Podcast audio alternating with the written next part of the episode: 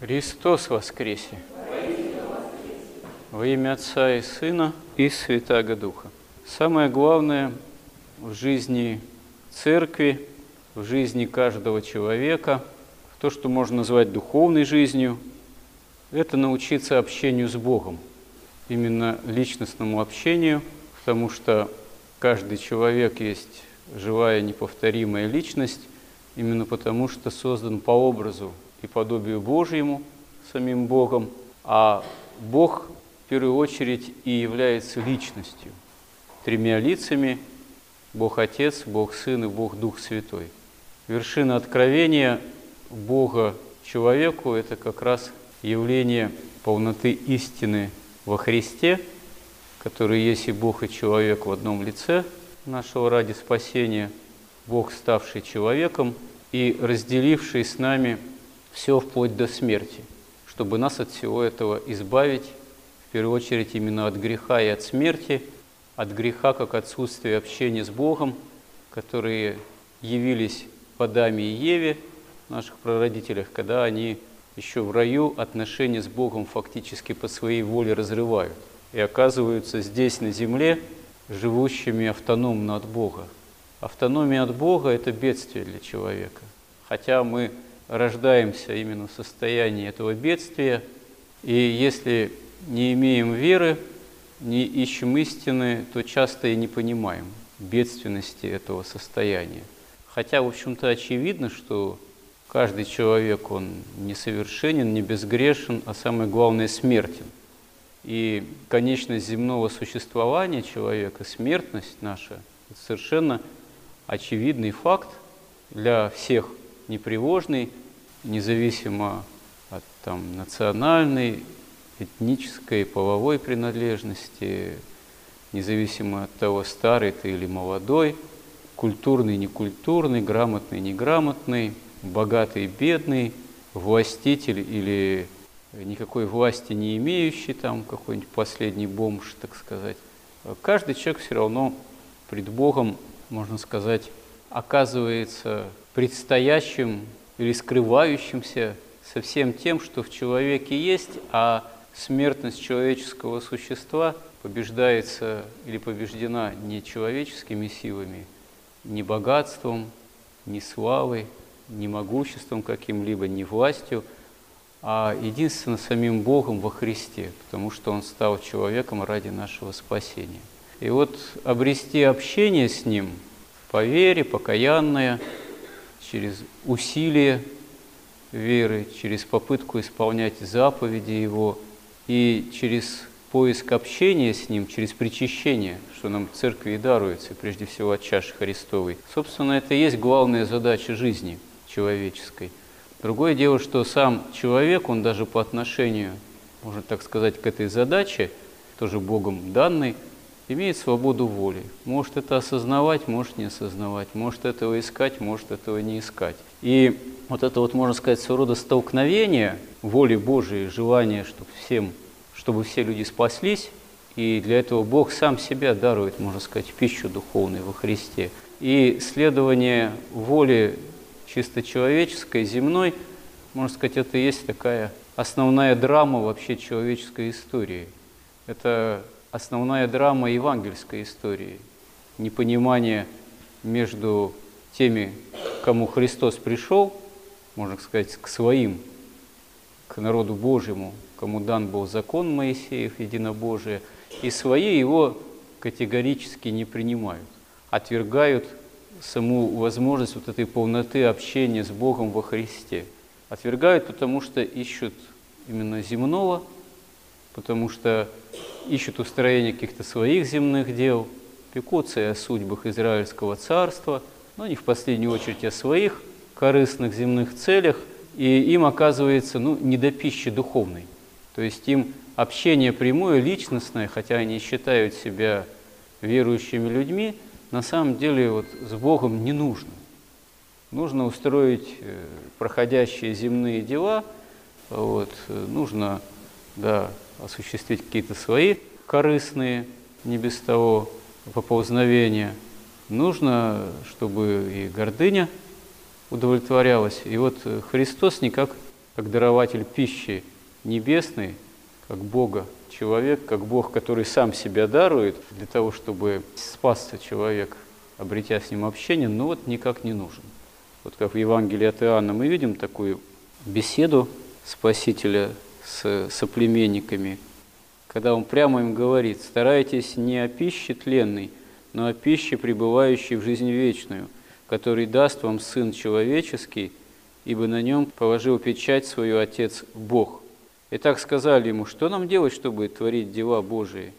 Иисус сказал им в ответ, вот дело Божие, чтобы вы веровали в того, кого Он послал. На это сказали ему, какое же ты дашь знамение, чтобы мы увидели и поверили тебе, что ты делаешь?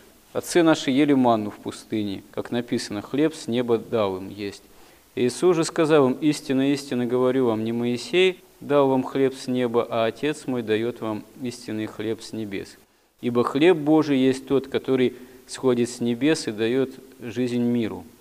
Вот само это непонимание, оно тоже очень такое характерное и по-своему поразительное, потому что предметом пререкания, предметом пререкания одновременно является на самом деле и священная история тоже. То есть Моисей дал манну своему народу в пустыне, через него Господь послал чудесную пищу, когда при исходе израильтян древних из Египта ему угрожал голод, смерть от голода в пустыне. И вот э, в споре со Христом иудеи ссылаются на этот факт. То есть они тоже, можно сказать, в лицо Спасителю тыкают священным писанием, знанием своей священной истории, что ну вот, ты говоришь о какой-то пище, сшедшей с небес, о чем речь? Вот были трудные обстоятельства у наших предков, и Моисей им дал пищу, вот сотвори некое знамение. Дай нам также такую манну чудесную. Вот. А ведь на самом деле разве Господь не насытил пятью хлебами там пять тысяч? Разве Господь этих чудес не сотворил, которые требовали от Него иудеи? Сотворил на самом деле. Просто одно дело, когда дьявол искушал, там сотворит то или иное чудо, вот. с подачи дьявола Господь чудеса не творит. А когда творит истинное чудо, оно воспринимается теми, кто к этому готов. А иудеи этих чудес и не восприняли. Когда он воскресил четырехдневного Лазаря, ну чего же еще-то? Какое еще чудо нужно? Из мертвых четырехдневного мертвеца. Противники Христа сказали, что надо его убить, потому что он такие великие чудеса творит, что за ним весь народ сейчас пойдет, и все наше дело, можно сказать, пропало. То есть на самом деле Само по себе чудо, если поставить перед ним любого человека, оно еще не факт, что человека убедит.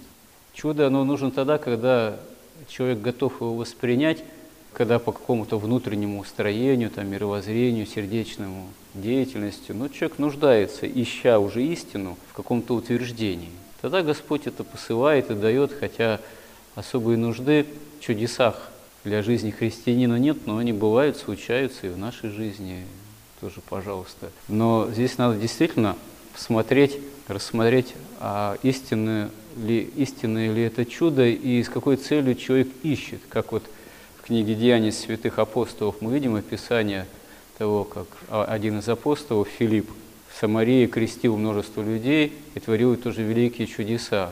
И бесноватых исцелял, изгонял духов нечистых, а некий Симон Волх, который занимался волхованием, волшебством и удивлял многих людей, он когда это увидел, как сказано, тоже уверовал и пристал к Филиппу, потому что его впечатлила вот эта вот сила чудес, которые он творил. Но дальше мы знаем, что вера этого Симона, она оказалась неистинной, потому что он был привлечен только вот этими видимыми чудесами и хотел такую же силу приобрести.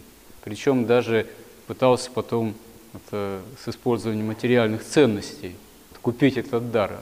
От чего понятие симония происходит, попытка купить дар Божий или продажа даров, так сказать, благодати или покупка за деньги. Вот, когда это рассматривается возможность этого приобретения не по вере, не по благодати, не благодаря исполнению заповедей, а за какие-то материальные ценности – что на самом деле, конечно, не просто невозможно, а является таким своего рода именно извращением истинного понимания, кто есть Бог и что такое благодать Божия. И вот увы, мы видим в Евангелии вот этот спор иудеев со Христом. Это есть извращенное с их стороны понимание. У них есть куча оправданий. Они вынашивают планы восстания против Рима, языческой власти им ненавистной. Понятное дело, что для этого нужны ресурсы.